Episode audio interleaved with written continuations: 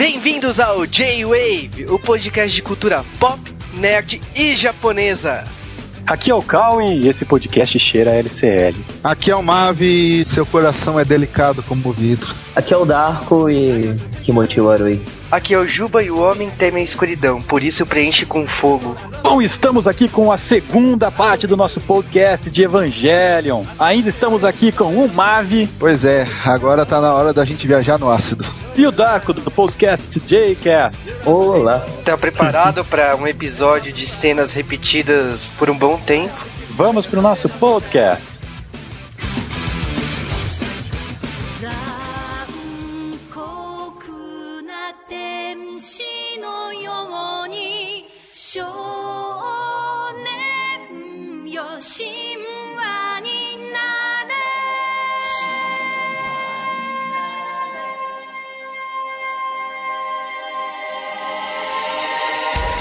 Último podcast, nós tivemos um excelente desempenho. As pessoas gostaram muito de Evangelion. E no último episódio do J-Wave, a gente conversou sobre a série TV, a história da Gainax. Foi uma viagem à entrada do ácido, né? Vamos dizer assim. Na verdade, a gente não tinha nem entrado no ácido, porque o ácido de verdade está ainda por vir. Nessa segunda parte do nosso podcast de Evangelho, nós vamos falar dos assuntos que não couberam na primeira parte: dos filmes, dos mangás, dos jogos. Teorias, cara. Se você acha que doeu no último podcast, se prepare que agora você vai de corpo inteiro. Então vamos lá, lembre-se que no último podcast nós terminamos quando a série de Evangelion acabou e nada foi feito de animação desde que a série acabou. Então, nesse podcast nós retomamos desse momento no tempo e vamos começar a falar coisas bem legais. Escuta aí. E-mails? Não. Excepcionalmente, hoje nós não teremos a sessão de e-mails, tweets, comentários e tudo mais, porque esse podcast, na verdade, é a parte 2 do outro podcast de Evangelion. O nosso podcast 9, se você não ouviu, para tudo e vai ouvir agora que tá foda. Mas no nosso episódio 11, nós vamos ler todo o feedback que vocês nos derem. E não se esqueça, mande e-mails no jwavecast.gmail.com e tweets e comente, seja no blog, seja no Dimensão Nerd. A gente vai ler, a gente vai comentar. Envie mensagens pra gente, a gente gosta de ler, a gente fica sabendo se vocês gostam ou não do podcast. E tem todos os nossos tweets aí no post para vocês nos seguirem. Ah, então vamos ao podcast que agora vocês vão entrar no ácido. A caminhada o deixou mais animado, Tindy? Na verdade, não. Não importa o que eu faça. Eu não sou livre para fazer nada. Eu tenho que pilotar o Eva, não tenho? Essa é a única razão de eu ser chamado pelo meu pai. Então tudo bem. Eu vou pilotar. Se é o que todos querem, é o que eu vou fazer. O que todos querem? E o que você quer? Eu sinto que eu não posso fazer isso. Todo mundo sabe disso. Mas já que a Ray tá machucada e você e meu pai. Para com isso! Não tem nada a ver com o que os outros querem. Você decide se continua a pilotar o Eva. Se quiser sair desse lugar tão terrível, tudo bem. É com você. Faça o que quiser. No fim, seu filho agiu como planejado. É. Na próxima vez, precisamos que Ray se aproxime dele. O plano não mudou. Um plano de 14 anos atrás. O destino dessas pobres crianças já está definido. Não é um pouco cruel? Evangelho 1.11 Você não está só.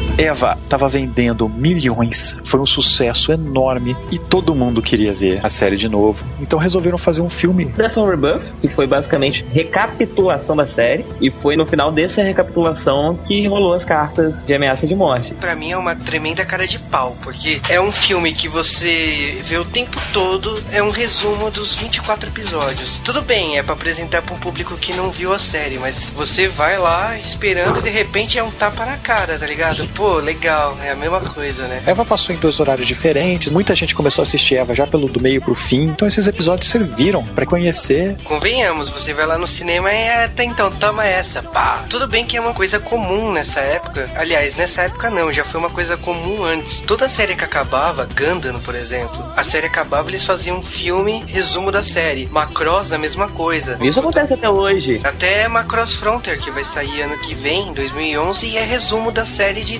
2008. E aí vem o filme que é talvez o ponto máximo de Evangelho até esse momento, que seria o End of Evangelion. Ele conta os episódios 25 e 26 por fora, fora da cabeça do Shinji e de uma maneira totalmente diferente. E ele começa com a Cilly e fala assim: olha, acabou, o Kaoru falhou, então tá na hora de acabar com a Nerve. Então o que, que eles fazem? Manda os Evas pra Nerve. Ah, então vamos acabar com essa porra. Na verdade, cara, a Cilly, o plano deles era fuder mesmo com o Kaoru e eles mesmos resolverem a parada do jeito deles. Por isso que eles mandam os Evas da série em massas. Nessa época, a Cilly já cortou o orçamento da Nerve e falou assim: olha, vocês não vão consertar mais Eva nenhum, vai começar a produção do Eva em massa e já ia acabar com a Nerve. Tipo assim, olha, vocês não são mais úteis, agora é a gente que vai assumir as rédeas. E é bem isso que ele vai fazer agora. No fim das contas, o grande foco da Cilly não estava nos anjos, não estava na luta com os anjos, defesa de 4-3, nada disso. O que eles queriam mesmo era fazer instrumentalidade. E eles iam utilizar o EVA 01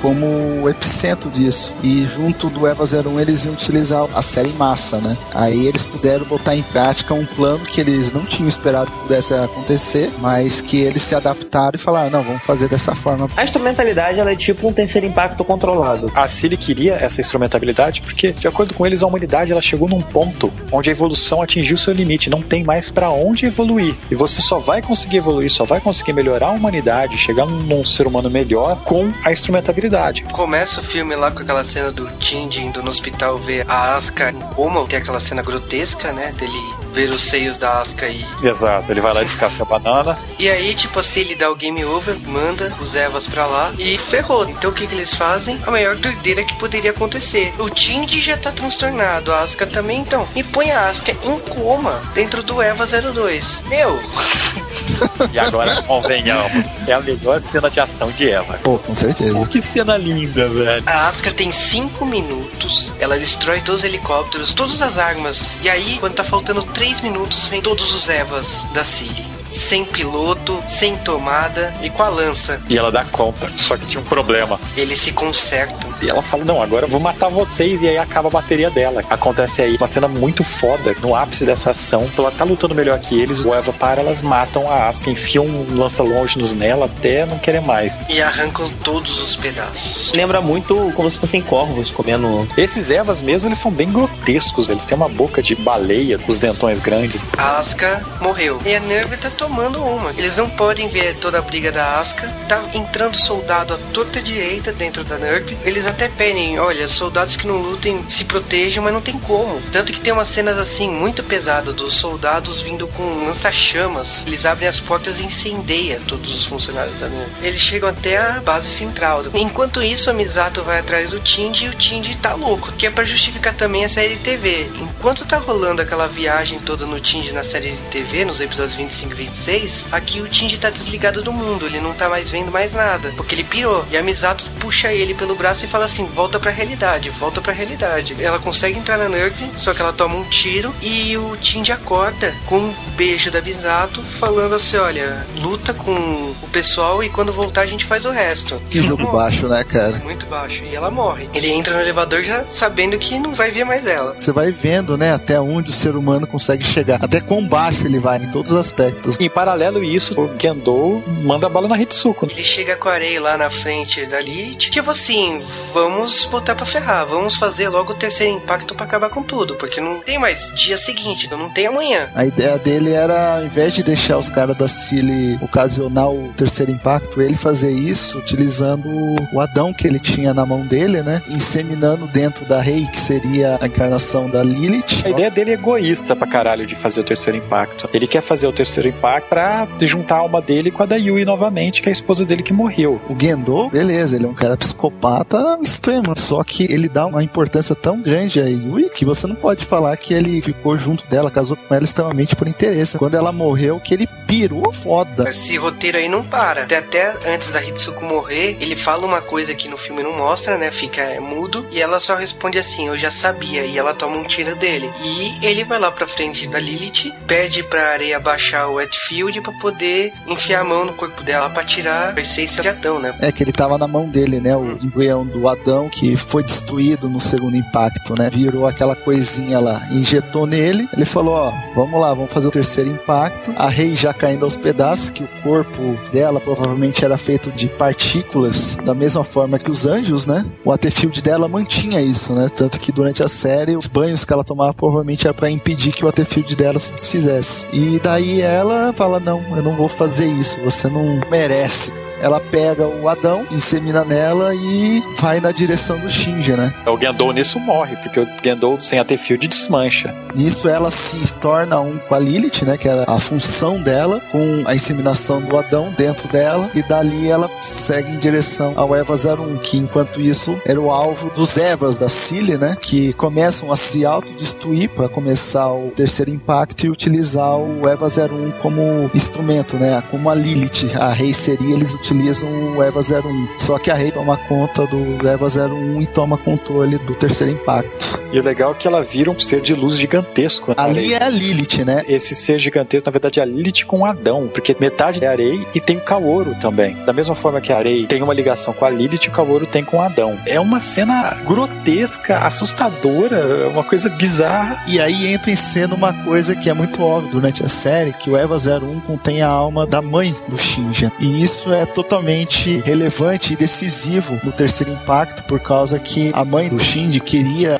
talvez a instrumentabilidade, só que de uma forma diferente, talvez, da Cilly. Daí o que acontece? Você tem o começo do terceiro impacto, e a Yui pega fala: beleza, vai acontecer instrumentabilidade, só que quem vai opinar sobre tudo que vai acontecer é o meu filho. E a ele é dada a chance de você negar ou aceitar a instrumentabilidade. E no momento que ele nega a instrumentabilidade, é que leva a toda aquela viagem interpretativa. Da mesma forma que o episódio 25 e 26, eu acho que é mais brilhante ainda. Ele dá formas totalmente definidas, né, para tudo aquilo. Ele argumenta em cima daquilo, né? Isso aí que é soco no coração, cara. Durante esse processo aí, mostra uma coisa que acaba dando um pano pra manga para todos os spin-offs de Evangelho, que são as realidades alternativas. Isso aí... já mostra no episódio 26 da série. Aí é bem mais claro. Tem um segmento de 5 minutos em live action de uma realidade alternativa. Com as dubladoras. Seria a realidade pessimista dele, né? Onde ele acha que ele não precisa existir. O Shinji, nesse momento, ele literalmente vira um deus. De toda a humanidade indo pro saco, né? O Aterfield desligando, todo mundo virando geleia. E tem até aquela brincadeira que o Aoba não ama ninguém, porque todo mundo vê a pessoa que ele mais ama chamando ele para deixar de ser humano, né? Entrar pra coletividade. E a única pessoa que não vê nada acontecendo é o Aoba, que é um dos técnicos da Nervia. No Fuyutsuki ele vê a Yui. É, a Maia vê a Hitsuko. E o Aoba vê um monte de reis, cara. E talvez fosse um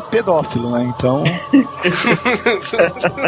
Todo mundo deixa de existir de uma maneira mais calma. Ele é desesperado, tá ligado? Exato, que o Atefield é o que mantém a alma, né? E o corpo unidos. Quando você cria um grande campo anti-Atefield, todas as almas elas se desmontam dos seus corpos, os corpos eles voltam à forma primordial, que é o LCL, sangue, tudo junto, e elas unem num grande embrião que é que a Lilith criou, né? Que é a lua negra, como eles falam. E daí começa a instrumentabilidade. Dada a instrumentabilidade, você tem duas possibilidades. Uma é você criar um ser perfeito que vai além dos anjos, do Adão e dos descendentes da Lilith, né? Que seriam todas as formas existentes na Terra até então, a humanidade, os animais, etc. Ou você haveria de negar a instrumentabilidade e tentar reaver o seu corpo e tentar prosseguir, melhorar como ser humano, como eu disse, né? Melhorar como um coletivo, como um individual, para o bem da da humanidade. Aqueles que aceitam a instrumentabilidade, eles começam a emergir no céu, né, no espaço, junto da esfera negra, que é bem explicitado que a Yui, a consciência dela está ali, né? E de lá eles vão pro espaço, vão para algum lugar. E o restante que não aceitar, eles têm o livre-arbítrio de voltar em suas formas físicas e tentar recomeçar do zero na Terra, totalmente desfigurada, né? Mas tentar recomeçar, né? É uma forma filosófica de você dar um tapa na cara da humanidade,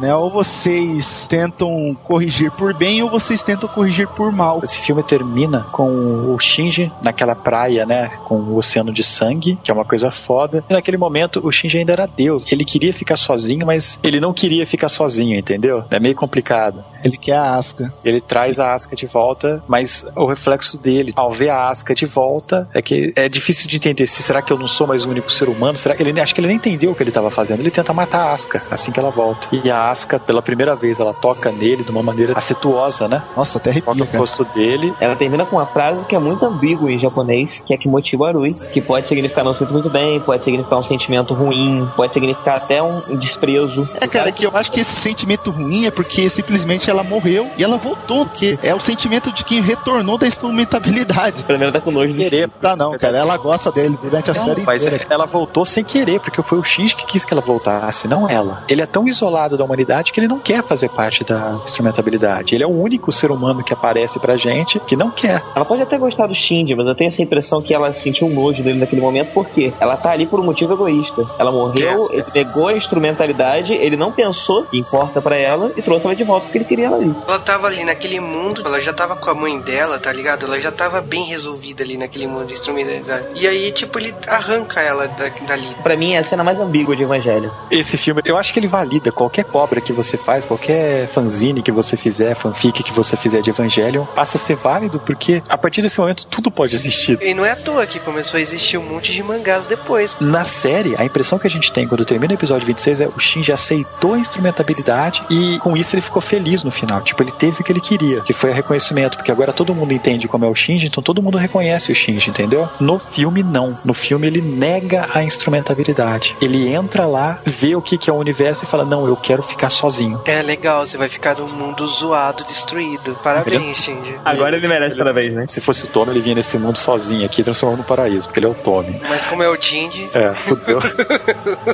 Tommy sim que sabe pilotar robô gigante.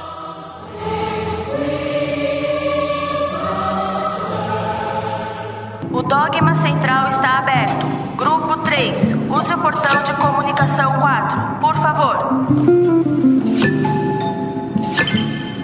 Aqui está, Ray. Este é o seu novo cartão. A senhorita Hitsuko que deixou comigo.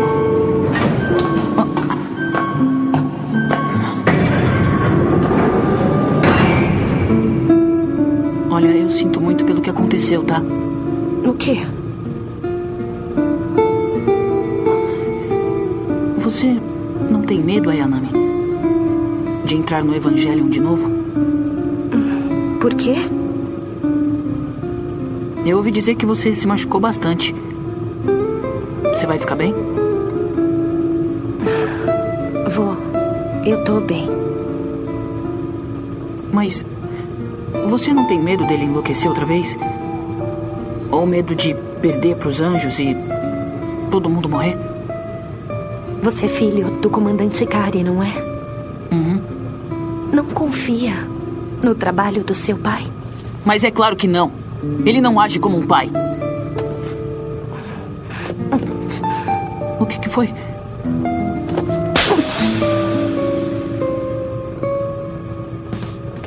vamos falar dos mangás de Evangelion.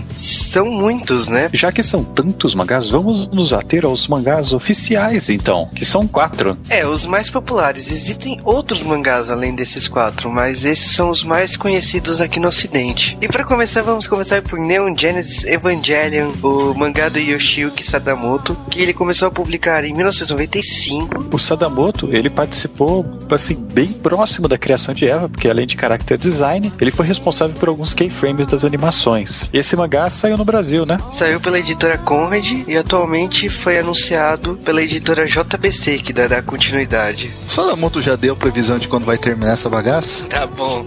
Cara, 95, cara. Porra. Quantos volumes já saíram até agora? 12 volumes praticamente os últimos é um por ano. Ele saía mensalmente na Shonen Ace. O Yoshiki Sadamoto ele tá tão atrasado, tão atrasado que já até levaram a revista dele para outra revista, que agora desde o ano passado tá saindo pela Young Ace. A mesma coisa no Brasil, né? É, aqui foi que a editora quebrou as pernas. Esse mangá basicamente, para mim ele segue a ideia, sabe, do filme alemão Corra Lola Corra. São os mesmos fatos da série de TV, porém de uma ótica diferente, e eles acontecem de forma mais rápida. Então isso é, faz uma diferença quanto mais você avança na história. Sem contar que alguns personagens são mais explorados, por exemplo, o Kaja. É, o Kaja, a própria Asuka tem uma origem diferente aqui. É da, da inseminação ah. artificial, não é? Exatamente. Isso. Kaoru, ele aparece mais cedo também no mangá. Uma coisa interessante é que o Sadamoto, ele não gosta do Kaoru. Ele criou o personagem, ele achou que o personagem foi uma chupinhação. Tipo, ele não, não acha que foi uma coisa criativa fazer ele. Então, no próprio mangá, ele acaba dando o Kaoru, ele aparece muito mais brevemente e vai pro saco bem mais rapidamente do que deveria. Ele não é tão explorado assim. O Shinji não aceita o Kaoru, na verdade, o Shinji ele, ele chega a dizer que odeia o Kaoru, que é, seria a versão do Sadamoto da relação Shinji-Kaoru. Diferença é que no anime, o Kaoru ele, como outros personagens, ele não é tão explorado, ele, ele aparece muito rápido. E no, no mangá, pelo menos isso, ele aparece antes da, na cronologia, só que ele é mais explorado. E, tipo, o Shinji, ele tem mais motivos para odiar ele. Então, o Sadamoto, ele deu mais profundidade pro Kaoru, coisa que o talvez o Ano não conseguiu fazer. Mas, tá boa. No mangá, ele ficou um personagem bem mais aceitável, sabe? Apesar de todo mundo não gostar dele. A mudança dos anjos até a a própria destruição dos anjos são diferentes, muitas vezes. Os combates com os Evas, eles usam mais tipos de equipamentos diversificados que, no, por exemplo, um, só aparecia em artworks, né? Books, artbooks, essas coisas. Todos os personagens, eles são um pouco diferentes, né? Ele, da sua versão anime. Com certeza. Todos eles parecem ter uma atitude um pouco mais madura. A areia Sim, aqui é mais madura. humana, por exemplo. Uma coisa que já também se repercutiu no novo filme. É, graças a Deus, né? É, porque o Sadamoto ele também tá no novo filme, né? Não foi um cada um vai pra um buraco e se vira. O mangá, ele é muito mais caprichado. Nem isso, né, cara? Porra, ele tá desenhando esse mangá há 15 anos, praticamente. Mas é então, muito bem desenhado. Sim, né? Sim, por mais bem desenhado que seja, esses 15 anos faz uma diferença em relação a um ano, dois Sim. anos que o, que o Gendo. Desculpa, o Gendo é ótimo. é, o Ano é o Gendo, cara. O Ano é o Gendo. É, o Ano projetou a série do que o Sadamoto, que teve, pô, 15 anos para escrever. Pra quem conhecer melhor de Eva, não conhece essa versão, ela saiu aqui no Brasil. Se você gosta de Evangelion, compre esse mangá. A outro mangá de Evangelion que saiu aqui no Brasil é o Neon Genesis Evangelion Angelic Days, que aqui saiu como Neon Genesis Evangelion Iron Maiden. Ele tem seis volumes, ele é baseado na realidade do Tindy no episódio 26, aquela realidade perfeita de que o Tindy é um estudante normal, não existe Eva, e o pai dele tá lendo um jornal na cozinha e a mãe dele cozinhando. E também é uma adaptação de jogo. Então, esse mangá saiu na revista Aska e é pro público feminino. Por isso que o traço é um pouco mais leve. O desenhista, que é Fumino Hayashi, é horrível. E é um plot assim, mostra aquela realidade com mais detalhes. Ah, os personagens até envelhecem, porém eles exploram o que, que aconteceria se os Evas fossem necessários nessa realidade. Não tem nenhuma citação a outro universo, não tem citação a nada. É apenas uma versão mais romantizada do Evangelion. Mais romantizada e mais feliz, né? É, recentemente, o último mangá oficial do Evangelion foi o Gakuen da Tenoko. Bem, o, esse mangá, o Gakuen, ele, ele segue uma premissa totalmente diferente da, da, do universo Evangelion, onde existem robôs gigantes. Ele lembra muito mais o X do Clamp Os personagens são. Até a forma como eles são desenhados é bem parecida. Os personagens são, são mais velhos, eles não têm 14 anos, e são colegiais também. E eles enfrentam os anjos mais ou menos como se fosse uma novelização do Clamp, sabe? Utilizando armas, combates corpo a corpo, esse tipo de coisa. Cara, mas não é à toa que você comparou a X. Ele também foi publicado na revista Aska, lá no Japão, e é a revista que publica os mangás do Clamp, cara. Então X saiu na Aska. Tem algum link editorial, então, né? Como também, quando eu li esse mangá, eu achei ele bastante semelhante à proposta dele com Clamp School Detectives, que é do Clamp também, e tem esse mesmo sistema, né, de trazer a Nerve não como uma organização, eles trazem como uma escola, né? Exato. O, o mangá, cara, ele, ele é até curto, só que ele, ele vale a pena dar uma conferida, por causa que, como os outros mangás que não exploram o universo principal, é sempre interessante ver a forma como os personagens se desenvolveriam em outro tipo de situação. E nesse universo, os personagens são, obviamente, condizem mais com a idade deles, né? Eles são, não são adolescentes, eles são já pessoas quase adultas, né? E essa versão, aparentemente, ela é tão diferente da série original que não tem nem como perguntar o que é igual, o que é diferente, né?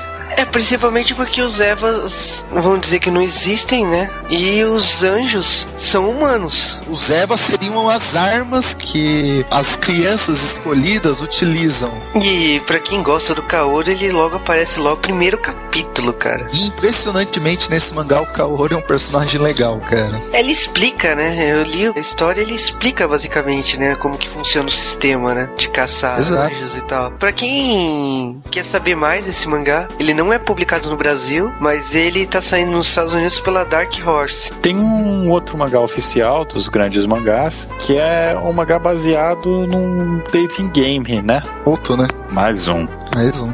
É, então, esse mangá eu não gosto muito pela proposta dele, né? Mas tudo bem. É o Tindikari Racing Project. Ele é baseado no jogo de mesmo nome e é um simulador de namoro. O que, que esse jogo tem que fazer? Você tem que escolher com quem o Tindy vai ficar. Sí. Bom, teve 10 volumes, ainda tá em publicação lá no Japão. Esse mangá tem um traço estranho. E você tem que escolher quem você vai ficar, que é a Arei, a Asuka, a Mana, Misato, a Satsuki e o Kaoru. Esse mangá tem uma diferença. A primeira é que o Tim e a Asuka se conhecem desde criança. Eles se conheceram com 4 anos de idade. A Yui, que deveria estar morta, ela está viva, trabalhando com o Gendo na NERV. E ela é a chefe da Hitsuko nessa versão. Nossa. Então não tem motivo pra Arei existir. A Arei aqui, ela é explicada como que ela é de um lado da família da Yui. E ela é um interesse romântico do Tindy, pra variar. Incesto. É, aí, ó. Sempre tem que ter um lado saudável, Eva, né, cara? A Misato é a professora e a Hitsuko é a enfermeira da escola. Que professora. Que enfermeira. E o Kaoru é da Cilly. Eles também vai trabalhar o distúrbios do Tindy igual a série original. É bem diferente, mas é uma versão também mais leve, né? Bem romanceada, né? Bom, além desses mangás originais, tem muitos doujinshis por aí de Eva. A maioria deles a gente não precisa nem levar em consideração, porque já sabe que não é oficial e normalmente vem bosta por aí. Vem bosta Exatamente. e normalmente você entende como hentai. É, na verdade, eu, poderia dizer que vem porra por aí, então.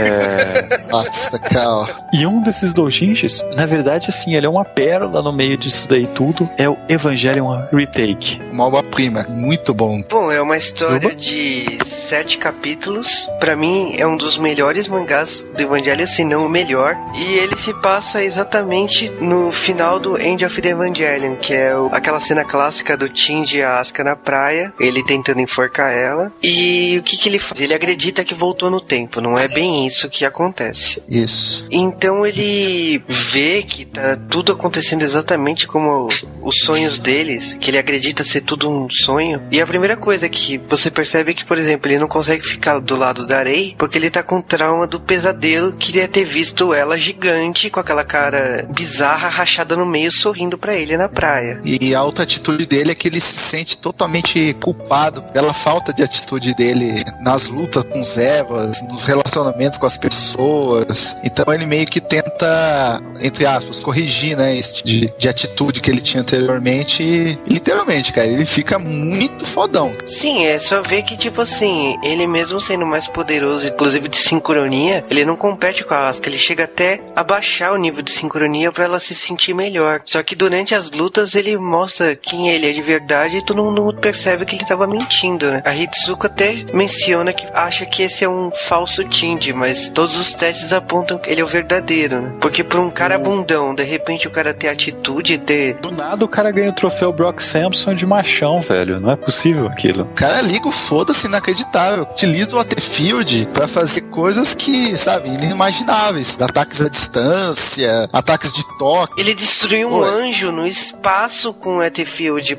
É, não, o cara é pintudo total, cara. E falando nisso, né, o mangá tem uns toques rentais, né? É, tem esse toques é, mais adultos, ele, são- ele não é ele não é apelativo por causa que a maior parte do mangá, ele é muito mais focado na história, né? Eu acho que é na medida certa, não é nem apelativo e nem desnecessário. É, aqui ele começa a ter um relacionamento com a Asuka e de repente ele começa a ser atormentado pelo espírito, vamos dizer assim, da Asuka do End of the Evangelion, que começa a atormentar ele falando tudo que ele machucou ela. A Asuka Caolha, né? A, a Evil Asuka, né? E ela é evil pra caramba, velho. Ah, com certeza, cara. Você não seria Evil, né? Se Coloca no lugar dela, cara. Ela só morreu por causa da falta de atitude dele, né? O mangá ele vai evoluindo, ele segue o mesmo roteiro básico dos filmes da série TV e só que ele vai também acontecendo diferente, por quê? Porque ele vai prevendo os fatos e ele consegue derrotar os anjos com facilidade. O próprio Kaoru ele destrói de uma forma bem rápida assim, não quer nem conversa com o Kaoru. Ele chega até a enganar o Kaoru, né? Aham. Ele engana todo mundo, a Cílio, a Nerve, todo mundo, cara. Aliás, com o Kaoru, o primeiro momento é que ele fala abertamente sobre o lance do tempo, né? Que ele fala é, se alguma coisa acontecer errada, ele recomeça de novo. É aquela história do loop temporal dimensional, né, cara? Realidades O Kaoru fala que ele é doidão, né? O Kaoru fala que ele é doente. Você fala que ele é doente, que ele tem uma alma deformada, porque ele é uma perfeição que não existe. E esse mangá, cara, através dessas realidades alternativas, dá uma desculpa perfeita pra todos esses jogos, mangás, assim, mais felizes, sabe? Ele até cita no mangá: existem lugares onde os Evas não existiram, onde as pessoas são felizes, etc, etc, etc. Ele cita isso como parte de uma cronologia fechada, né? É, ele explora uma teoria da obra original, né? Bom, se tratando de um fanzinho, portanto, ele é uma obra feita por fãs, não é uma obra oficial. Ela vai ser disponibilizada aqui, vai ter um link aqui no podcast para você poder ler também, que é um dos melhores fanzines baseados nessa obra. E o melhor desse fanzine é que você vai ver que muito dessa obra parece que de uma forma ou de outra estava correta ou foi aceita pelo pessoal do Evangelho porque tem alguns sutis toques delas nos filmes novos. No Rebuild, né? Isso. E Lá não deve então- ter contratado todo mundo, tá ligado? É, porque no Japão o que acontece? Quando você tem um fanzine que faz muito sucesso, A empresa corre atrás, podendo contratar você, logicamente, mas ela também existe a possibilidade de processar você. O retake, não existe nenhuma polêmica em torno disso, mas o Doraemon, aconteceu isso há uns dois anos atrás, quando o autor de um fanzine publicou o final de Doraemon, que o Doraemon pifa, o moleque lá só consegue ressuscitar ele depois de adulto, vendeu pra caramba, gerou uma puta polêmica e o cara foi preso. Então, o fanzine é uma questão bastante complicada no Japão, porque ele é permitido, você pode fazer fanzine dos personagens com direitos autorais, porém, ele tem um limite de moralidade. Se ele vender muito que chame a atenção da empresa original, ela vai te procurar pra você pagar os direitos autorais.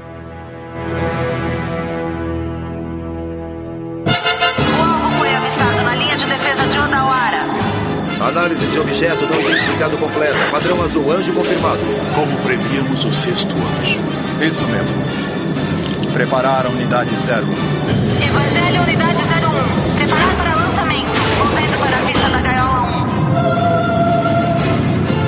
1. O alvo já alcançou o Lago Ashinoma. Unidade 1 pronta para lançamento. Lançar!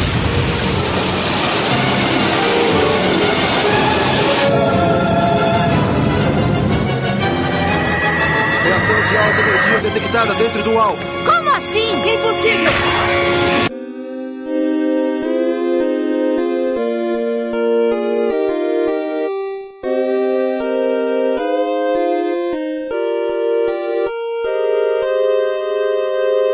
Vamos falar um pouco dos videogames de Eva. E isso é com ave, cara. Porque o último videogame que eu joguei, o Mario ainda tinha que salvar a princesa do Donkey Kong. Os jogos do Evangelion, a maior parte deles se resume a dois tipos. Um é os dating sims, né? Que são jogos de encontro, românticos, etc. Por incrível que pareça, jogos de Mahjong, cara. Que eu nem vou entrar em mérito, né? Obviamente.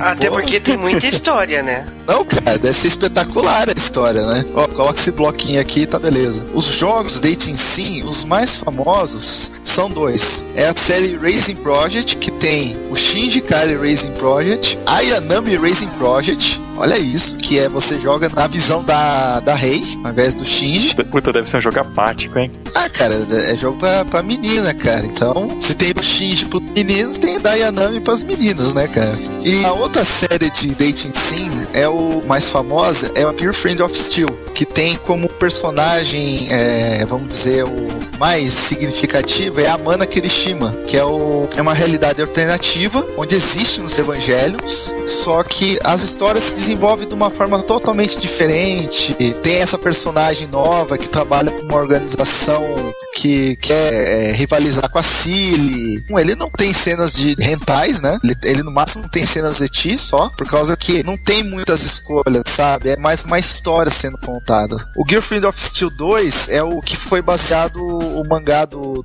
no Brasil, o Iron Maiden, é que é o mundo feliz de Eva. Os jogos que merecem ressalva são três: o Evangelho 2 para PlayStation 2, o Evangelho 64 e o Evangelho Beta Orquestra. O Evangelho 64 ele é um jogo muito legal. Você tem os combates com, com os Evangelions, tem a taxa de sincronia baixa, alta. É como se fosse uma luta 3D entre os Evas e os Anjos. Ele é bem interessante. Quem puder conferir, vale a pena. O Beta Orquestra, ele parece com Super Smash Bros. Evangelion 2, que é o que eu deixei pro final, um jogo à parte, por causa que ele tem muitos elementos de RPG, como por exemplo a série Persona, e você, além de ter a cronologia original, existem vários cenários, várias realidades alternativas, onde você joga com vários personagens da série e interage com os acontecimentos, podendo alterá-los. Esse jogo ele possui uma peculiaridade a mais, que é o Classified Information, que é o, como se fosse uma mini enciclopédia de explicações, teorias sobre o universo evangélico, tipo como se fosse um universo expandido.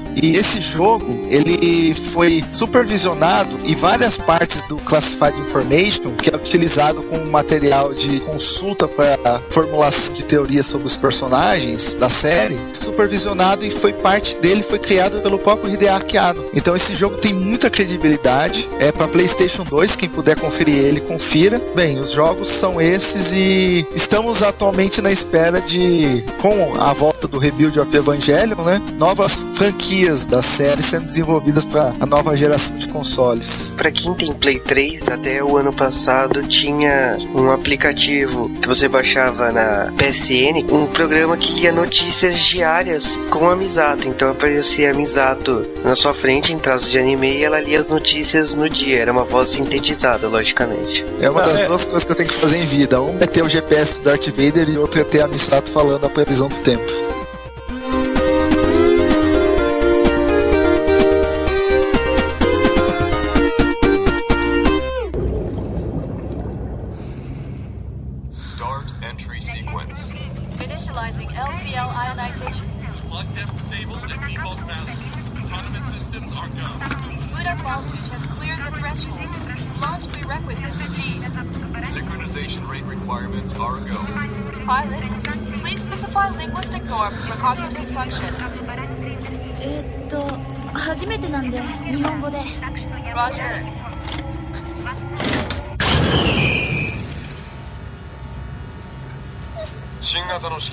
間に合わなかったか。胸がきつくて嫌だ。おまけに急増品の機体でいきなり実戦とは誠にすまない。やっと乗せてくれたから。いい。お前は問題児だからな。ま頼むよ。動いてる動いてる。いいなワクワクするなさてエヴァンゲリオン仮説5号機。起動。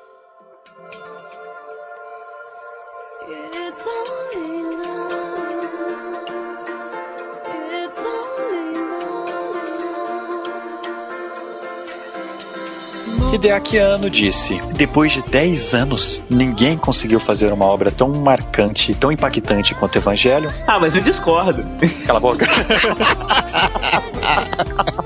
então, eu vou fazer Eva de novo. E foi aí que nasceu o Evangelion Remake. É uma série de quatro longas-metragens para o cinema e ficou na dúvida como ele vai fazer isso. E nós vimos o primeiro filme, ele é praticamente os seis primeiros episódios do anime, resumidos, com uma animação mais bonitas, com algumas diferenças leves, principalmente no Mar Vermelho, que o mar, o oceano todo é vermelho agora e do mal, e algumas mudanças de personalidade. A Misato tá menos exagerada, mais humana, o Pen usa óculos para ler, mas fora isso daí, não tem nenhuma mudança tão grave na série. Tindy, cara, o Tindy também tem uma atitude diferente do primeiro filme. Mesmo que leve, ele é uma pessoa um pouquinho mais decidida do que a pessoa em dúvida que ele era na série de TV. O primeiro filme a gente assistiu é a série de TV mais bonita, que a animação era feinha na série de TV, tá bonita. Beleza. Então, nós conseguimos nossos Blu-rays da segunda parte do Evangelho e fomos assistir.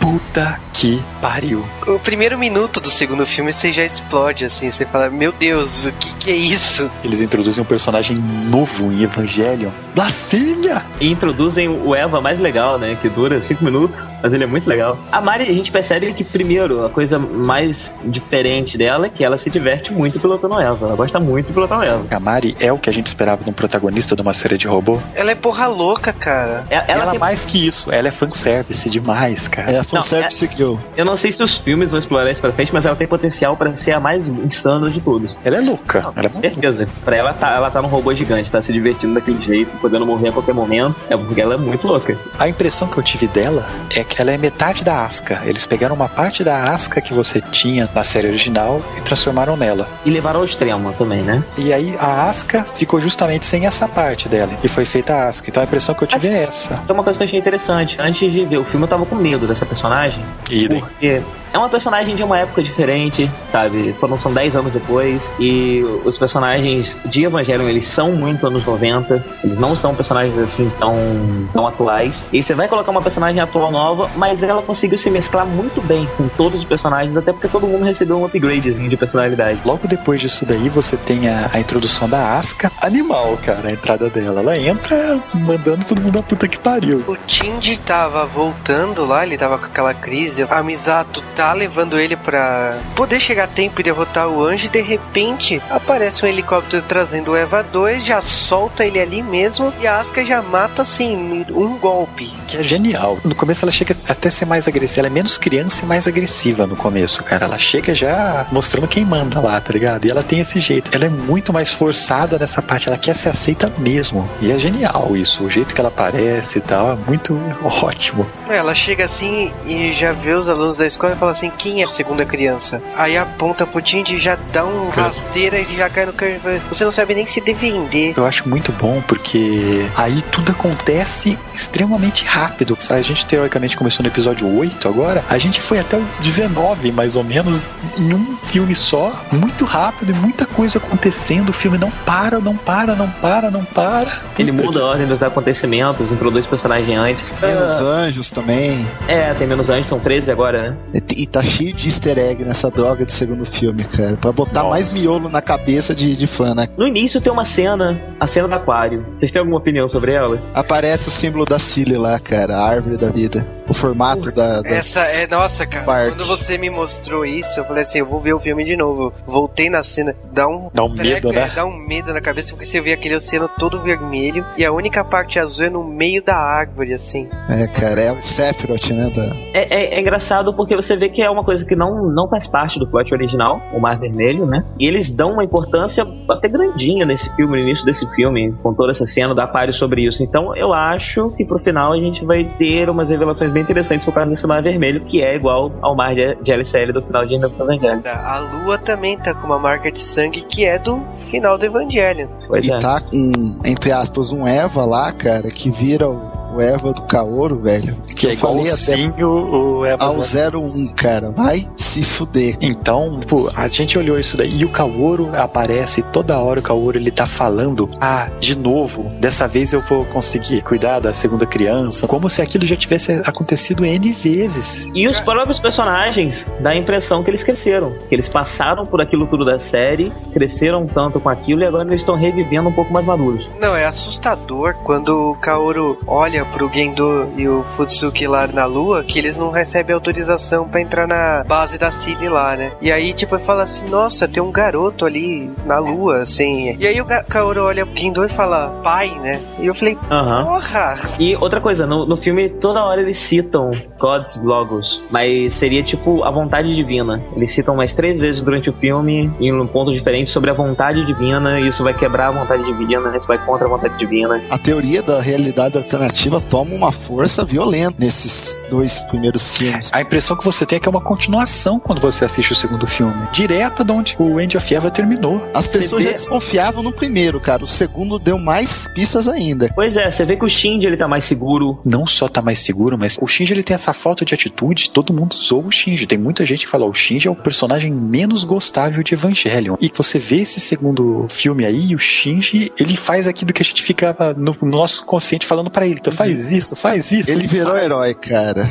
Ele liga um foda-se espetacular, cara. É o que a gente sempre quis, né? Pô, é, tá certo. Quando ele fala, me dê a areia de volta, puta, cara, vai tomar no cu. A primeira mudança drástica, eu acho que é a cozinha da Arei, não é? Arei tem uma casa de verdade. é, mas ainda detonada. Bem E- menos, cara. Bem mais organizado. É, mas a Areia, ela, depois que o Shinji salva ela no final do outro filme, né? Como, como foi no episódio 6, ela, na verdade, ela passa a ter um interesse bem maior por ele, né? E ela quer que ele e o pai se deem bem. Os otakus japoneses sempre tiveram essa coisa com Asuka, Arei e tal. Com a Asuka eu consigo entender, com a areia eu não consegui. Agora, com essa Arei nova, faz todo sentido do mundo, né? Ela tem muito moer. Não, cara, ficou demais ela, tipo, uns dedinhos tudo machucado e falando, é um segredo. Aí a Asca, cara, tu chega lá e começa a cozinhar, aí a Misato, cara, solta melhor. Ah, as duas menininhas estão começando a se interessar pelo sexo oposto. A Misato é uma desgraçada. É muito engraçada essas cenas. As cenas de comédia, cara, de embaraço, elas conseguiram ficar legais nesse contexto novo. Você já pensou a Arei mandar uma carta pra todo mundo convidando pra um almoço? Mas nunca. Ela E pra Asca é piloto da unidade 2, cara, que desgraçado. não é a personalidade dela, é uma barata morta na série de TV. E aqui não. A impressão que eu tive é a seguinte: a personalidade da Arei passou a existir a partir do momento que o Shinji salvou ela. Ela, ela tinha personalidade com o Gendo. A partir daquilo, ela viu, ah, não é só o Gendo que é humano, entendeu? Que, que faz isso. No momento que as duas estão no elevador lá brigando, é, você gosta dele, você gosta dele, da cena, tá o Shinji em casa. Nem aí, pô, ah, tô tranquilão. Na série antiga, cara, ele estaria, sabe, cortando os pulsos e chorando. Então ele tá bem mais ciente das coisas que tá acontecendo. Cara, e é legal a Arei tentando fazer essa cozinha, convida todo mundo pra almoçar, né? Ela aprende a cozinhar à força. Eu acho bacana que aí surge o Eva 03 pra ser testado e todo mundo assistiu a série, né? A hora que falou do Eva 03 já tava todo mundo maroto falando: "Ah, o Todd vai se fuder". O filme te trola com vontade, né? Ele fica, é, o Todd vai. E aí, de repente, aparece só o Shinji e o Kensuke andando. Mas cadê o Toad? Ah, o Toad foi cuidar da irmã dele, porque o Shinji usou palitinhos lá pra salvar a irmã do Toad dessa vez, né? Ele foi É esperto. engraçado, porque o foco da trama vai pro Toad nesse momento, tá pensando? Vai, e toda hora você fica, é o Toad, é o Toad. Te provoca, nada, né, cara? Aí você fica, ah, porra, o Toad vai se fuder. E você começa a pensar, não, o filme mudou. Aposto que não vai ter a infecção do robô e o Toad vai virar piloto. Você começa a mudar, vai, vai acontecer algo legal. De repente, muda a cena pro carro e a Asuka falando no telefone lá pra Rei, dando aviso como surgiu o robô novo, quem ia ter que pilotar ia ser a Rei, no dia do jantar da Rei. E a Asuka fala, não, esse teu jantar é teu, deixa que eu vou pilotar. Que foda, né? E nesse momento a Asuka, ela vira humana. Ela, ela, do nada, eu falo, ela acendeu. Então ela fala, conversando com a Misato, ela fala todos os defeitos dela e já assume, olha, eu tenho todos esses defeitos, eu sempre fui assim, mas eu me toquei que eu não quero ser mais assim. Eu me toquei que, que eu quero ser feliz, né? Foi o jeito, foi mais ou menos o que ela falou, sendo de um jeito que vai só me destruir. Eu não quero mais. É o momento da, tipo, ascensão dela. É atingir um estado de, con- de consciência superior. E nesse momento tá todo mundo que assistiu a série com a barriga virando, né? Porque ela tá indo pro Eva 03. Uhum. Aí você fala, fudeu. Fudeu. Caraca, eu que sou fã da Asca, cara, nossa, eu, sabe, eu fu no fundo. Eu comecei, eu comecei a falar fu daí e só foi parar no fim do filme. Essa muito música que tá tocando aqui no fundo é uma musiquinha tocada, é a Areia que canta, e é uma musiquinha fofa, feliz e tal, tocada numa das cenas mais violentas que eu já vi. É a cena mais violenta de Eva, né? Quando eu ouvi isso daí, cara, eu escutei comentários, gente falando, devia estar tocando um heavy metal lá. Não, cara, essa musiquinha com crianças cantando no fundo foi o contraste mais assustador que eu vi nos últimos tempos. Foi soco no coração. Eu e o Cal fomos rever o DVD, cara. A gente parou tudo que a gente tava fazendo nessa cena, encolhidinho, olhando. É muito sinistro. E essa cena aí é de fode assim, você pensa, fodeu, matou a Asca, eu não quero mais assistir essa bosta, filho da puta. Tô indo pro Japão agora mesmo comer o cu do ano. Mensagens de e-mail pro ano, né? Teu cu é meu. A partir daí, a coisa faz uma avalanche pra merda tão grande. Tava tudo indo tão bem, tão bonito. Vai uma avalanche pra merda tão grande, mas tão grande, cara. Parece destruidor de mundos lá na base. Junta a Mari e a Arei pra bater nele, não dão conta. E no final o bicho come a Arei, cara. Ele come literalmente, ele engole o Eva da Arei inteiro. Deixa só o pezinho, né? É, ficou uma coisa ridícula aquilo, mas tudo bem. Ele se mescla com o Eva da Arei pra poder acessar o que, que faz pensar numa outra teoria, né? Porque ele, se ele virou Arei quando ele absorveu Eva, talvez, mas de qualquer maneira. Daí a gente vê que o Shinji não é mais o Shinji, cara. O Shinji é uma coisa nova. Porque quando o Shinji vê aquilo, ele não pensa em, ó, fudeu, ele não pensa em vou chorar. Ele só pensa numa coisa, cara. Eu já perdi a Asca, me devolve a Arei. Vou chutar bundas. Puta Finalmente, né, cara? A vontade de Finalmente, gritar. Na hora que ele mata a Arei também, naquela luta toca a mesma musiquinha da Asuka. E eu falando, começou a tocar aquela musiquinha, eu já peguei pavor. Aquela musiquinha toca o tremo, eu falo, filho da puta. Arei 2, não, a gente não morre assim, a gente não sabe exatamente o que aconteceu até agora. E Ela tá presa dentro do. Naquele momento. Ela tá presa, cara. Pelo E que eu naquele- Ele, ele, ele faz tudo de uma vez naquele episódio. E Eu não- começa a merda do terceiro impacto. É, pelo que eu entendi, aquele momento da série que o Shinji é absorvido pelo Eva, agora aconteceu a mesma coisa, só que ele e a Areia ao mesmo tempo. Eu acho que foi isso, porque pelo visto eles vão, no terceiro filme, eles vão estar presos no início do filme do, do Eva. Essa cena parece eles começando o terceiro impacto e para o filme. Começa os créditos. Demora uns 20 minutos os créditos. Eu fiquei parado. Não é que eu pensava que ia ter uma cena depois dos créditos. Eu não conseguia parar de ver. Eu tava em estado catatônico. Era muita coisa pra mim. Porque é questão de 15 minutos. Morre a Asca e acontece essa cena do anjo. Eu já tava pensando, pô, as coisas de Eno do Evangelho vão começar desde agora, vão acontecer em paralelo. Vou esperar Eu- os é, créditos eu- pra ver o trailer do próximo filme. Eu, eu desesperado, pensando, vou ter que esperar mais um ano pra ver o próximo filme. Não, eu vou bater no ano, vai sair amanhã. É, e cara, de repente tá lá,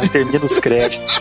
Termina os créditos. A maior trollagem do filme. Né? Se bem que todas as trollagens são gigantes, né? O filme é uma trollagem foda na tua cara. Me chega aquela aposta de lança longe nos fura o Eva 01 no meio, acaba o terceiro impacto. Aqui não.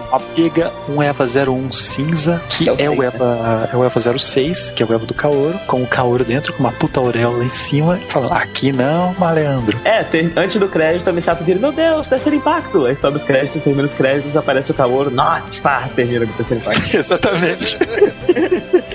Toma essa, tá ligado? É que você pensa, né, pô, o terceiro filme, o que vai acontecer? Ovelhas, né? Porque. Não, se é uma quadrilogia, o que que vai ter agora? Vai ter dois filmes do Shinji sentado numa sala branca, pensando na vida. Cara, na boa, se o Ado fizer isso, a ameaça vai partir pra um grau mais físico, cara. Vai- O cara não vai poder sair na rua. a Aí, única cara, coisa que me fez ficar feliz é que mostrou as ceninhas do próximo episódio, né? Aí e só a merda. É, se a gente pegar o filme isolado, você percebe que a gente tem muito menos personagem, desenvolvimento de personagem como a gente tem. É, é a série, basicamente, é só isso. E muito mais mitologia. Muito mais a história por trás daquilo tudo. Eu acho interessante isso que você falou, cara, que tipo, os personagens já estavam definidos na série, né? Ele deu um motivo, ele alterou o motivo. Por exemplo, os caras eles ganharam atitude, eles ganharam motivo. Então você pode deslanchar o personagem pra outro patamar, entendeu? Foi o que aconteceu. Então isso ficou perfeito. É, mas isso informa o que mais torna o filme não um remake. Mesmo que a história não seja relacionada e seja uma continuação direta, você precisa ver a série pra desfrutar de tudo. Eu acho que é uma continuação direta e ponto final. É continuação. Tudo indica que o ano tá trollando a gente, de novo. Claro, claro que ele me trollou. Mudando, mudar o nome da Asuka no começo me trollou. Não queria aceitar, tá ligado?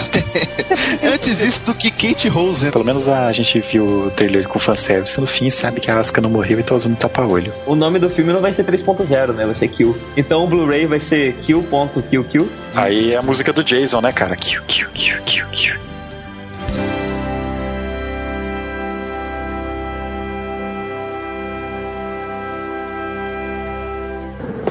Vem comigo.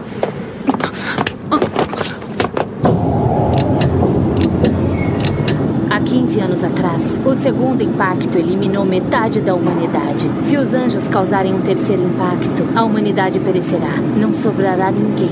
Eu já ouvi essa mesma história várias vezes. Se um anjo alcançar o nível EEE do QG da Nerve, toda a base se autodestruirá automaticamente. Vamos nos sacrificar para impedir o terceiro impacto. Todos que trabalham aqui entendem e aceitam isso.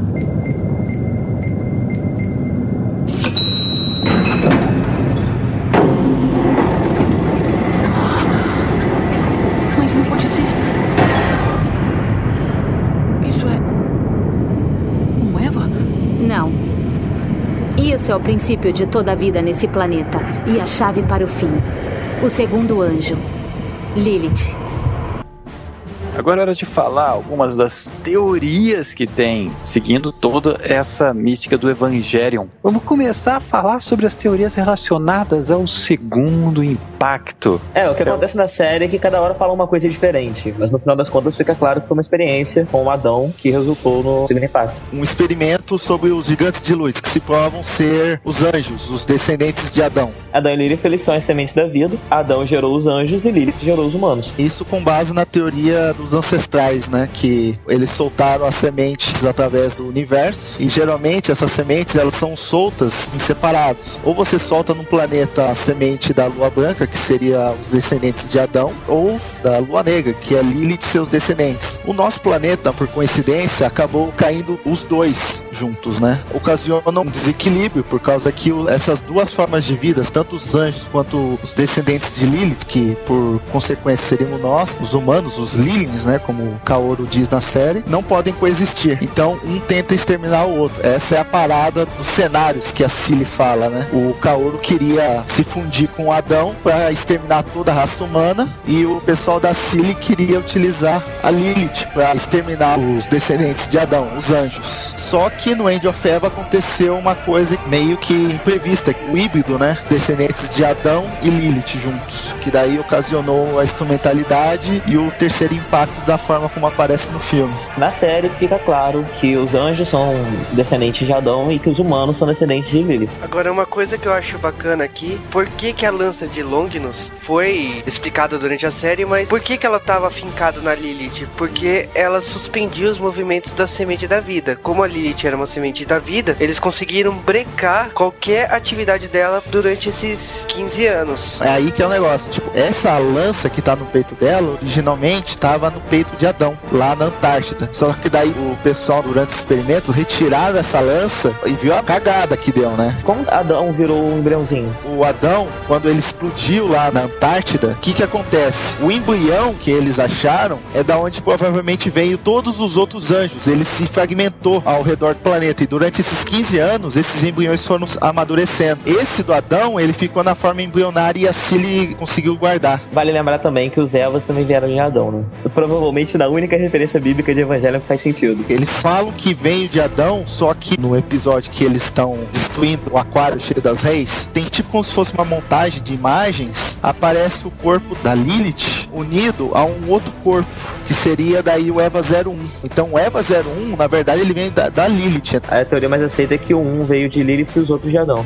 Os Evas, eles provavelmente são mais próximos de Adão do que o- os anjos. Porque quando o Eva 1 absorve engole o motor S2, ele fica godlike, sabe? Ele fica mais Adão do que anjo. Ele não é um anjo. Ele tem poderes acima de um anjo. Então aí vem outra teoria. No momento que aconteceu o End of Eva e começou esse loop de realidade, o corpo do Shinji ele se tornou energia, como se fosse um anjo. Eles especificam que o corpo do anjo, do Kaoru, da Rei, tem um padrão de onda que eles chamam de padrão azul, né? Né? Que é esse padrão anormal que permite que o cara utilize o Waterfield. No filme novo, no momento que o Shinji tá lutando contra o Zero El, ali naquele momento já surge a auréola na cabeça dele. É a mesma auréola que aparece na cabeça do Kaoru e do Eva 06 quando tá descendo do céu. O Shinji, nessa realidade, talvez ele fosse fruto do terceiro impacto do End of Eva, que seria o híbrido entre o, o Adão e a Lilith. A teoria dos ancestrais, ela é citada explicitamente no Proposal. Também tem muito dela nos jogos. Tem um jogo de PS2 que tem várias coisas sobre essa teoria dos ancestrais. São os únicos lugares mais canônicos que cita a teoria dos ancestrais. Foi de lá que ela veio. Uma outra teoria que eles comentaram que é bastante recorrente de Eva, principalmente agora no filme novo, é a teoria das múltiplas realidades, ou do reboot de realidade, em alguns casos. A teoria do loop é que no episódio 26, aquilo lá, na verdade, ocorreu a instrumentação humana, né? Só que mostra várias realidades. Então, pode ser que dentro da instrumentação humana, pode ser que tenha aquelas várias realidades, porque são todas as coisas que poderiam ter ocorrido com a humanidade, né? Já que tá tudo junto. Outra teoria que a gente tem no End of Eva é que ao invés dessa teoria aí, que é uma coisa mais subjetiva, a gente realmente chega no fim do mundo e começa tudo de novo, como se a vida recomeçasse na Terra ou a realidade recomeçasse, né? Um reboot. A partir do momento que Shinji virou Deus, ele cria de novo e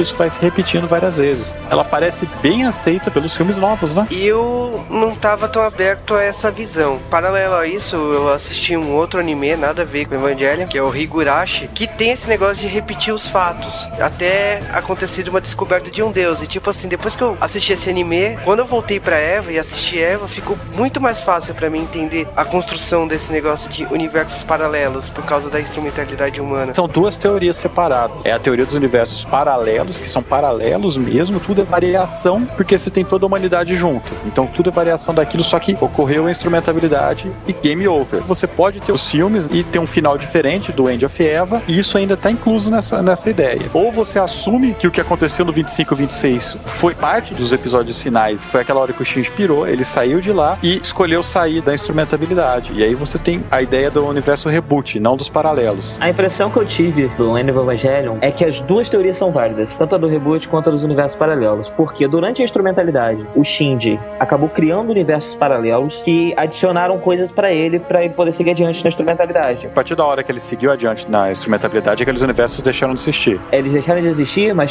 pra gente eles existiram por 5 minutos. Só que pro Não, que- universo tem bilhões de anos lá dentro. E com linhas de tempo completamente separadas da nossa. Então não tem exatamente como a gente dizer parou de existir ou deixou de existir, sabe? São coisas à parte. 5 É, minutos e o- aqui, esses bilhões de anos lá. Tem um arco de Haruhi chamado Endless Eight, que a Haruhi tem poderes divinos. Ela pode mudar a realidade, mas ela não sabe que ela muda. Ela muda inconscientemente. Então ela tá na- nas férias de verão dela. E 15 dias das férias de verão ficam se repetindo milhões de vezes. E sempre que acabam aqueles 15 dias, volta pro início. E eles não lembram de nada. E aí acontece tudo de novo e volta pro início. A única que lembra é Nagato, porque ela é um ser à parte. Se repetiu mais de 15 mil vezes e eles precisavam descobrir por que se repetia. Até que eles descobriram o que faltava para aquelas férias ficarem completas para Haruhi e eles poderem seguir em diante. É, o dia da marmota, né? Nesse universo de loops, né, reboots, existiria uma certa consciência do que tá acontecendo por parte determinadas pessoas. O Kaoru parece que ele tem uma certa intimidade com determinados acontecimentos e até com a personalidade do Shin, sabe? Como se ele, esse cara eu já conheço, sabe? Por isso que às vezes ele consegue ser tão íntimo, tão familiar com ele, por causa que ele simplesmente já teria vivido aquele loop de realidade algumas vezes. Tem uma coisa muito interessante em Eva, que é a teoria quântica em Eva, né? Seguindo essa teoria das realidades alternativas, realidades múltiplas, que são cenas que se repetem de maneira oposta na série. O exemplo mais clássico é logo no começo da série, o Shinji vai ligar no telefone, de repente ele olha pro lado, vê uma garota no meio da rua, a gente depois descobre que é a Rei, olha de novo, não tem mais areia. E no End of Eva acontece a mesma coisa naquele oceano vermelho lá. Ele olha pra um lado, tá areia, olha pro outro, não tem mais areia. Essa cena se repete várias vezes durante a série, como Sim. no filme. Sempre Exato. parei na mesma posição, no mesmo ângulo. É a cena assim que mais explicita essa teoria, que é o lampejo de realidade, né? Tem vários exemplos disso. É que não convém explicar aqui o que é mecânica quântica, mas é, é uma citação bem pesada isso daí, desses lampejos de realidade. Você só tem um universo a partir do momento que você tem um observador. E a partir do momento que você tem um observador, ele automaticamente interfere com o universo. Então, isso em Evangelho, você coloca o Shinji como esse observador, por exemplo, e o fato dele estar no universo modifica o universo. O pessoal gosta de brincar que é a prova de Deus, isso daí. E em Evangelho isso faz sentido. Em bases mais factuais de mecânica quântica, tem algumas partículas que a mecânica quântica aceita como possível ela estar em dois lugares ao mesmo tempo. É aquela velha história do gato de Schrödinger, que ele está vivo e morto ao mesmo tempo dentro da caixa. Esses desaparecimentos da areia, eles podem ter um milhão de explicações, sabe? A areia ela tem uma ligação muito grande com Lilith, e todos os humanos surgiram de Lilith. E por que sorte acontece com o Shinji, que é o observador? Ele é o catalisador de Lilith e Adão, ele viraria um semideus e aconteceria todas essas merdas com ele. Tem que falar também é o encerramento da série de TV, que tem pistas ali da areia girando na lua e a, e a sombra da lua na água. A música do encerramento de Evangelion é Fly Me to the Moon, que é uma música americana da década de bolinha. Que é o que né? acontece no End of Eva, né? Ela voa pra lua. E que no começo de Eva não faz nenhum sentido tá aquela música lá, né? Ah, por falar na lua, a lua existe de acordo com a mitologia de Eva, que quando as sementes da vida foram soltas aqui na Terra, o Adão ficou na Antártida, lá, lá bonitinho com a lança Longinus, e a semente de Lilith, a lua escura, ela explodiu na Terra, a lança de Longinus se perdeu, sabe-se lá onde, e um fragmento da Terra acabou ocasionando a formação da lua. Quando você estuda astronomia, tem uma das teorias para a formação da Lua é essa, que a Lua é um nacho da Terra, é depois da colisão de algum objeto extremamente grande. No fim das contas, sabe o que eu acho? Que Evangelion acabou crescendo muito mais pelo fandom do que pelo que a série realmente é, sabe? Não, E mas agora... isso toda e qualquer série. Se a gente tá falando teoria, é qualquer fandom. Mas isso é toda e qualquer série, cara. É porque Evangelho o pessoal pega pesado, cara. Cara, o Evangelion é o Lost dos otakus.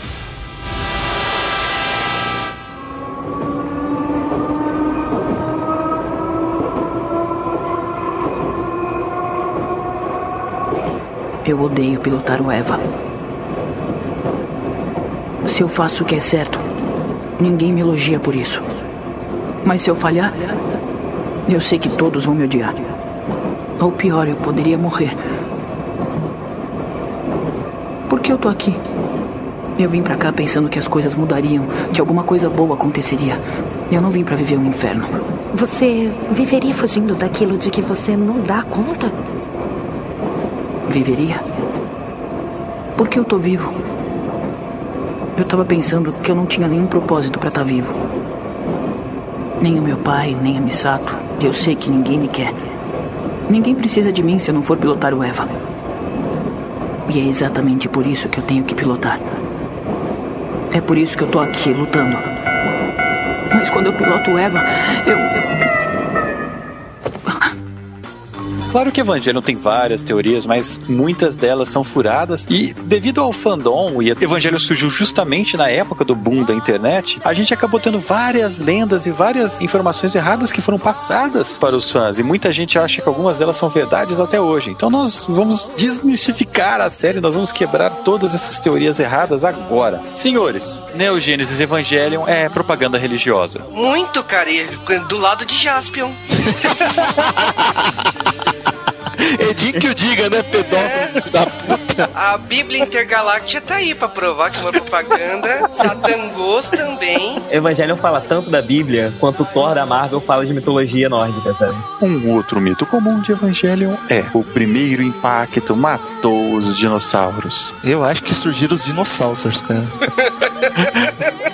Se o primeiro impacto criou a Lua, isso geologicamente tem uns 3, 4 bilhões de anos atrás. É muito mais do que os 65 milhões de anos que mataram os dinossauros. Até porque a vida toda não morreu no planeta. Tipo, vários seres de vida conseguiram sobreviver mesmo o impacto do meteoro, que é uma teoria. Uma outra teoria bizarra é que as crianças que nasceram depois do segundo impacto não têm alma. Cara, eu acho o conceito de alma um conceito babaca, na minha opinião. Eu já falei uma vez, clones, como a ovelha Dolly, tá aí pra provar que você pode criar vida com alma. É teoria furada. Cara, se você não acredita nisso, você me vende a sua alma por cinco pratas? Só quando os portos voarem. Não, a Hitsuko explicitamente ela quebra essa teoria no episódio 20, quando ela fala que o Shinji tem uma alma, né? Ou será que o Shinji é a única criança que tem uma alma? Uma teoria doente que a gente escuta bastante é que a lança Longinus, na verdade, é a relíquia bíblica em si, aquela que foi usada para cutucar o rapazinho da cruz. A Bíblia esquece de ah, mas ele tinha 30 metros de altura. Um termo que eu ouvi pra caramba é que o campo ateu, AT Field, é um termo da psicologia na vida real. Na verdade, o AT Field ele é um termo para a área que fica entre o final das meias 7 oitavos e a saia. Os japoneses chamam essa área de Zetai Ryoiki, traduzindo campo de terror absoluto até Field. Por isso que as japonesas no inverno usam saia tranquilamente. Não, não sentem frio nessa região. a- Os otakus chamam o moe dessa área, em específico, de garotas de meia e saia, de Zetai Ryoiki. Ou seja, o Hideaki Anno era um grande pervertido. Não, porque veio depois. Mas ele realmente era um grande Cara, pervertido. eu tive uma aula no curso de japonês sobre Battlefield. Peraí, você teve uma aula sobre Battlefield? Peraí, tá mais interessante que o podcast, vamos mudar. Era uma aula mostrando que as japonesas usam, sabe, aquela cola de bastão. Tinha uma cola que você passava na perna pra meia ficar grudada, Pra essa região ficar só entre a saia e a meia. Então você passa esse negócio pra a meia ficar fixa, para as meias não descerem enquanto a aluna tá andando na rua. Vai ficar um cheiro foda de cola, né, cara? Tá bom, tá bom, país doente. Agora vamos pra uma teoria mais séria. Da onde vem a alma do Eva 00? E uma teoria muito comum é que essa alma vem da Naoko, a mãe da Hitsuko. E isso é uma bobagem foda. Tem os argumentos pra reforçar essa teoria, é que quando Eva 00 desperta, ele ataca aquela sala. Quem tá naquela sala, se vocês lembrarem no desenho, tá o Gendo, a Hitsuko e a Rei, né? Que são todas as pessoas que ela não gostaria.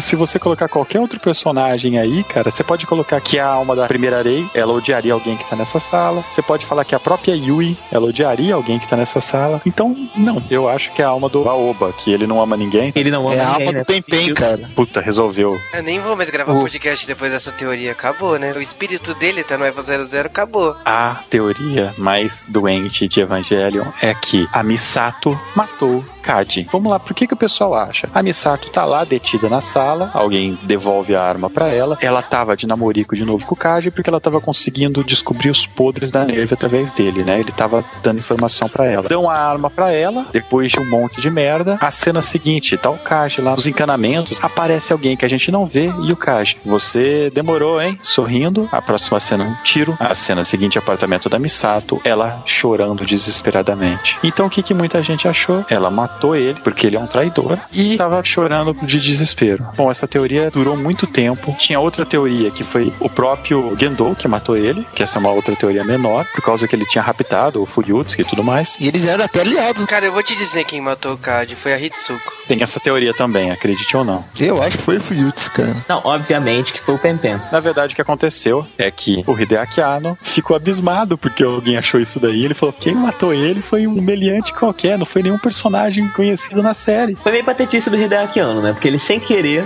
montou a cena que dava pra interpretar como possível ter sido Misato e acabou não percebendo que ele tinha feito isso. Depois, quando o pessoal percebeu por ele, ele falou, meu Deus, não, não era isso. Ele foi lá e mudou. Tanto que, se eu não me engano, no mangá, o Sadamoto acha essa teoria interessante e, inclusive, planta mais algumas coisas pra, pra deixar ainda mais forte a dúvida. É, o Sadamoto ele tem umas ideias bem diferentes do Ano. O Sadamoto, por exemplo, odeia o Kaoru. Nesse ponto, eu tô com o Sadamoto. Eu gosto da ambiguidade de poder ter sido a Misato ou não. Um outro erro comum que as pessoas falam é que a Arei e o Kaoru são albinos de verdade. O que, que fortalece isso? Bom, eles têm cabelo claro e olhos vermelhos. O que quebra essa teoria é que a Arei e a Hitsuko têm basicamente a mesma cor de pele, a Hitsuko não é albina, e eles andam no sol normalmente. Albinos não fazem isso. Cara, Eles podem ser vampiros também, né? Não, aí eles iam brilhar. faz favor, corta o Daco do podcast, cara. Não precisa. Põe um Doom Plug no lugar dele aí, por favor. Agora falando sério, essa teoria só pode ter criado quem é daltônico, cara. É a única possibilidade que eu, tenho- que eu encontrei.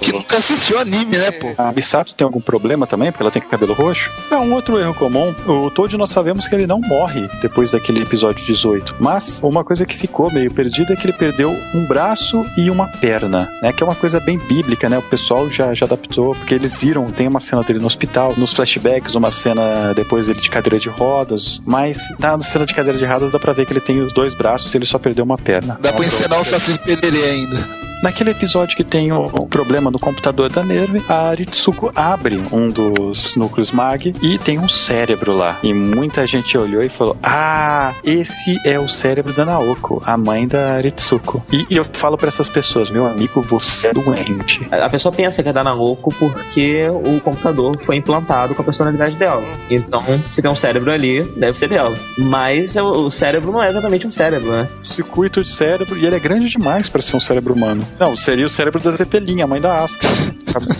Não. e nem o cérebro dela, nem a alma dela tá no mag. Aquilo é um computador. E tanto que existem outros mags ao redor do mundo. O que, cara? Computadores não têm alma? Uma que a gente estava comentando antes é que o Adão foi empalado pela Lança Longinus, pela Lilith. Briga de família, né? Porra, isso não foi falado em nenhuma da série, caraca. O final de Eva, principalmente o End of Evangelion, foi o ano se vingando do pessoal ter escrotado o final da série de TV. Então, ah é, vocês me zoaram? Então deixa eu fazer um jeito que vai fuder com vocês, fuder a cabeça de todo mundo. Que ele fez aquele caos absurdo na série, mata todo mundo e tal. O caralho, velho. Ele fez uma coisa que deu mais dinheiro ainda, não foi uma vingança. Ele seguiu a mesma ideia. Cara, de maneira Sim. certa, né? Porque diz que ele se baseou no Space Runaway Idol, que é um, um anime famoso, tipo, é do criador do Gundam. Ele foi feito um pouquinho depois. Ele inspirou outras pessoas. O jogo de Wii No More Heroes tem uma homenagem também. Eva toca em assuntos muito pesados que nenhum outro anime tocava, mas ainda em 1980 tocava em assuntos muito pesados e termina com um massacre que morre criança, que morre todos os personagens, que morre todo mundo. E o pessoal fala que o ano teria se vingado do, dos fãs matando todo, a maioria dos personagens, que acontece no End of Evangelho. E na verdade isso é, não é comum, mas não é algo tão inédito assim. É que esse anime especificamente ele é do criador do Gundam, né? E tudo que ele não pôde fazer em Gundam ele fez nessa. E aí, como a série foi um fracasso comercial, ele ligou o foda-se. Então foi esse final pavoroso, vamos dizer assim, matando todo mundo. Mas o Eva, quando ele fez a merda foda, fez sucesso, tá ligado? A diferença pois tá é. aí. A Asuka não morreu no End of Eva. Essa é uma teoria feliz e bobinha. Cara, como não? É totalmente normal sobreviver a 12 lanças empaladas no teu peito e. É uma coisa que fica no final do End of Eva, que é o cenário Adão e Eva, né? A Asuka e o Shinji sobrando. E todo mundo pensa, fudeu, né? Vão deixar os dois aí nesse mar de sangue, no meio de uma praia deserta, para repopular a humanidade. Não. Quem quiser voltar, volta. De todas as teorias até agora que eu vejo com mais frequência o pessoal falando, é essa de Adão e Eva. Se você não para pra pensar e ver aquele final, você fala assim, pô, foi uma proposta pra falar assim, é, o Shinji e a Asuka vão ser os novos Adão e Eva. Não que vai melhorar já o atual estado da humanidade, né? Que a gente já é muito saudável, né? É, mas a gente vai ter uma humanidade ainda pior com esses dois. Então. Tem uma outra teoria que essa eu já ouvi, e essa é séria, eu já vi argumento doentes. Tem Pen é um anjo ou tem algo a ver com os anjos? Pode desligar o jogo. Só posso dizer que isso é uma das coisas mais ridículas que eu ouvi. Pra mim teria mais lógica se o Pen Pen fosse Deus. Que eu acho, é verdade. É, é, é, o mesmo papel do Mocona, lembra do Sim, rei? Exatamente. Se o Mocona pode ser Deus, por que o Pen Pen não? O Pen Pen, ele é o único ancestral que sobreviveu. Ele é o último ancestral, Pen Pen. Repara que ele tava em todos os lugares importantes na hora certa. Procura ele na série, igual vocês procuram o Geninho na Shiham. e é isso, né, cara? Pelo amor de Deus, chega de teorias. Ah, é, tem uma teoria do anjo cruel ainda. do anjo cruel, é que ótimo.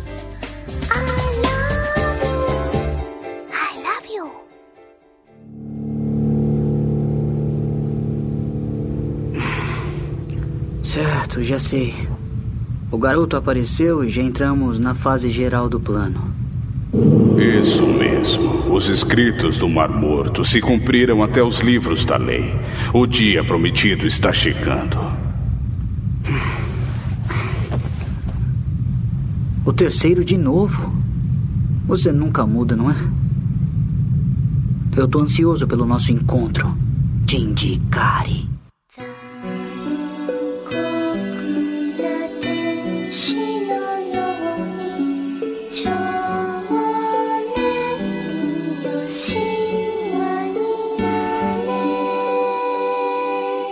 Eu acho que Evangelion é que nem o Watchman, né? É aquele paralelo clássico. Se você analisar a obra, não foi a melhor obra, mas foi a obra mais impactante, foi a obra que mais dividiu águas. Você consegue dividir os animes antes e depois de Evangelion. Você consegue definir os animes antes e depois de Gundam. Você consegue definir os animes antes e depois de vários outros marcos. Não, mas Evangelion é o mais recente, cara. Não teve outro depois de Evangelion. Assim, você não pode falar que Death Note ou Code Geass, por mais fantástico que sejam, tenham feito os mesmos marcos de Evangelion. Evangelion não veio nada depois dele. Como eu falei do Watchman, o Watchman não é nem a melhor obra que saiu naquele ano. Evangelion mudou tudo.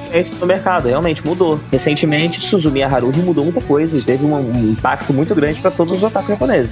Sim, mas, mas no caso é uma mudança recente que mudou o traço e veio a moda do Moe. Né? Ah, cara, não, pra mim a moda, não evoluiu em nada. A moda do Moe veio de Evangelho, sinto dizer, mas veio de Evangelho. Evangelho trouxe muita coisa do underground otaku pro mainstream otaku. E uma das coisas acabou sendo Moe, que começou a engatinhar com Evangelion e dali o monstro foi crescendo. É, mas no Foi quando completou o processo. Eu não vou falar que não curto e tal, porque sinceramente eu não assisti, cara, então eu não tenho direito de opinar nesse caso. Mas você sabe que uma série japonesa foi grande porque depois de 10, 15 anos, você continua vendo coisa dela saindo. Por exemplo, Dragon Ball foi uma coisa gigantesca, mas Dragon Ball não é um marco. Cavaleiro do Zodíaco não é marca em lugar nenhum, né? No Brasil, talvez. Sailor Moon reviveu todo esse gênero do Mahou que estava morto desde 1969. Em questão de é, financeiro, movimentou pra caralho. Dragon Ball financeiro nem dá pra falar que movimentou, mas não são coisas novas, você entende? Cara, mas é que nem você me odeia porque eu falei de Hokuto no Ken. Mas Hokuto no Ken é uma bosta. Não, por mais bosta, por mais bosta que seja. Ele é influente pra caramba. Ele mudou a história mudou. da Jump. O Hokuto no Ken é um marco pesado. Eu acho que Dragon Ball e Hokuto no Ken são marcos muito grandes. Dragon Ball teve o impacto que o One Piece tá tendo agora.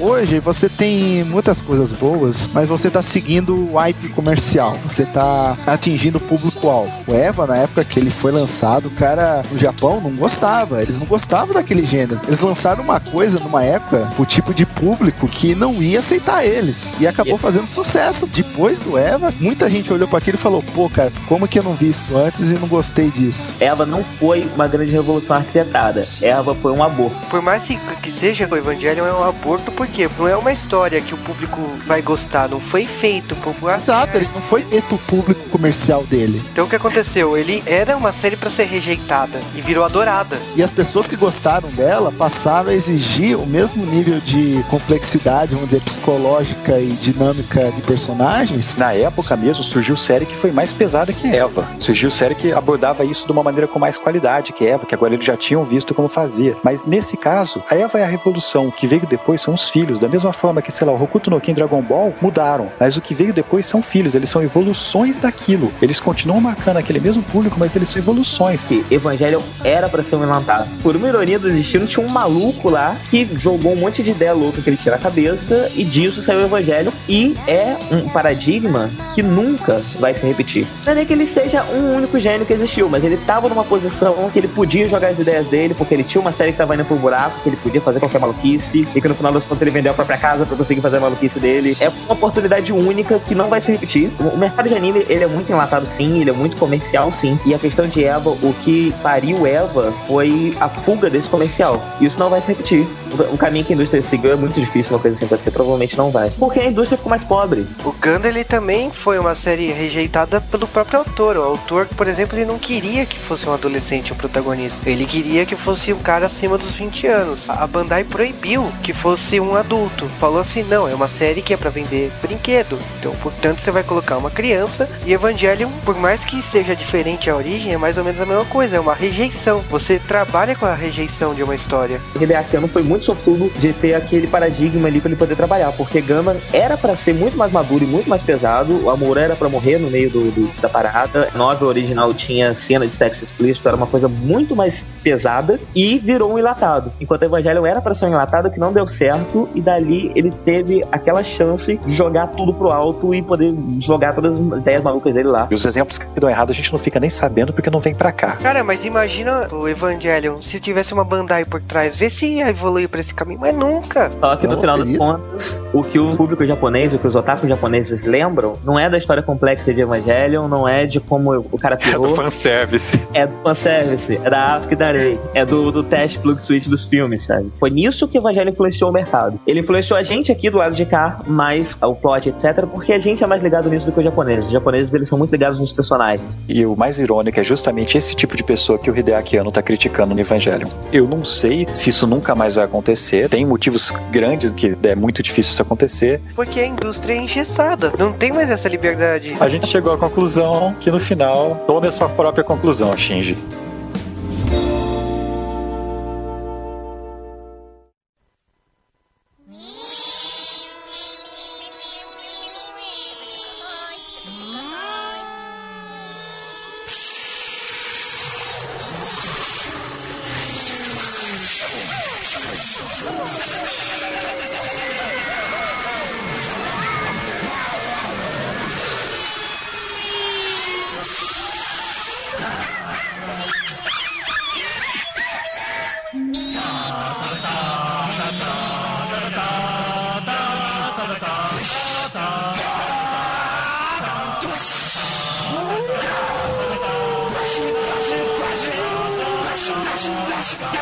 dash, dash, dash, dash,